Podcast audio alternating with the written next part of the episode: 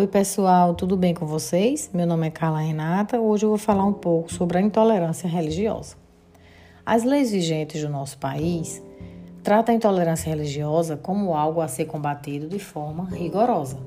Visto isto, que o fanatismo religioso leva algumas pessoas a promoverem guerras e conflitos contra outras em nome de uma determinada crença.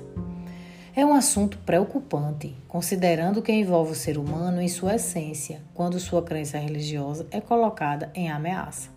Sabe-se que a intolerância religiosa refere-se a um conjunto de ideias e atitudes que tem a finalidade de atacar crenças e práticas religiosas de determinados indivíduos, que, somados à falta de vontade de reconhecer e respeitar as diferentes crenças das pessoas, torna esse assunto ainda mais sério. Infelizmente, a falta de acolhimento religioso é, na maioria das vezes, manifestada através de insultos, humilhações, mostrando com isso a dificuldade das pessoas em aceitar outras religiões em seu ambiente social. Esse tipo de comportamento agressivo refere a crenças diversificadas, podendo ou não ser um crime de ódio que fere a liberdade e a dignidade humana, violando o respeito às diferenças atitude indispensável no que se refere ao regime democrático, violando assim o direito à liberdade contida na Constituição Federal do nosso país. Tendo importante influência na formação cultural, a religião sempre esteve presente na sociedade brasileira. Inúmeros são os ambientes sociais onde a religião influencia, e é através da religiosidade que a maioria da sociedade estabelece suas ações. A religião, nas suas muitas formas de devoção, faz parte da formação ética e moral dos indivíduos. A intolerância religiosa, na antiguidade ao redor do mundo, se tornou evidente quando o Império Romano se mostrou intolerante diante do crescimento do cristianismo em seu território.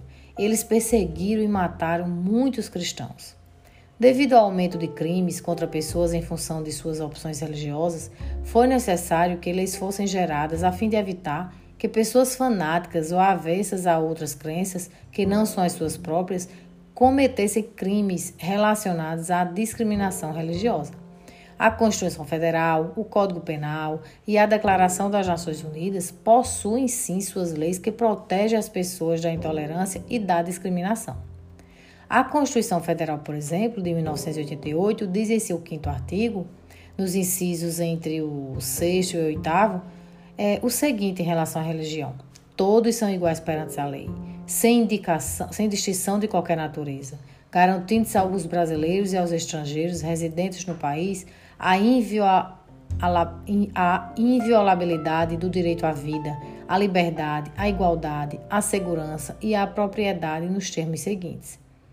No inciso sexto, fala que é inviolável a liberdade de consciência e de crença, sendo assegurado o livre exercício dos cultos religiosos e garantida, na forma da lei, a proteção aos locais de culto e às suas liturgias.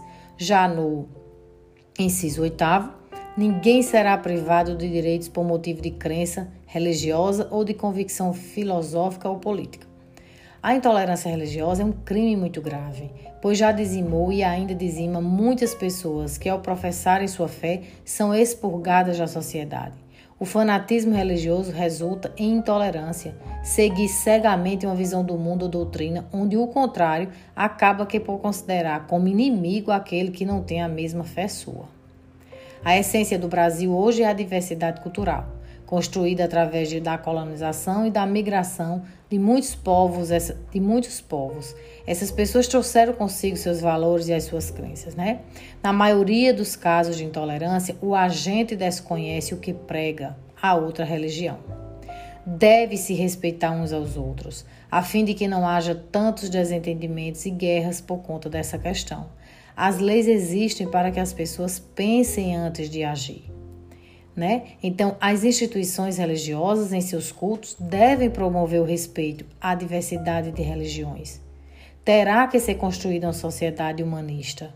O poder público terá que ter um papel fundamental para o processo de transformação social, incentivando as denúncias de intolerância e promovendo, sim, campanhas de conscientização, a fim de preservar o direito de liberdade de religião e cultos religiosos. Vocês sabiam que no dia 21 de janeiro o Brasil comemora o Dia Nacional de Combate à Intolerância Religiosa? Pois é. Isso tudo é a fim de quê? De que todos saibam que a diversidade existe e que ela deve ser respeitada, e ainda que é com os diferentes que se aprende e cresce, tanto materialmente como espiritualmente. Até logo!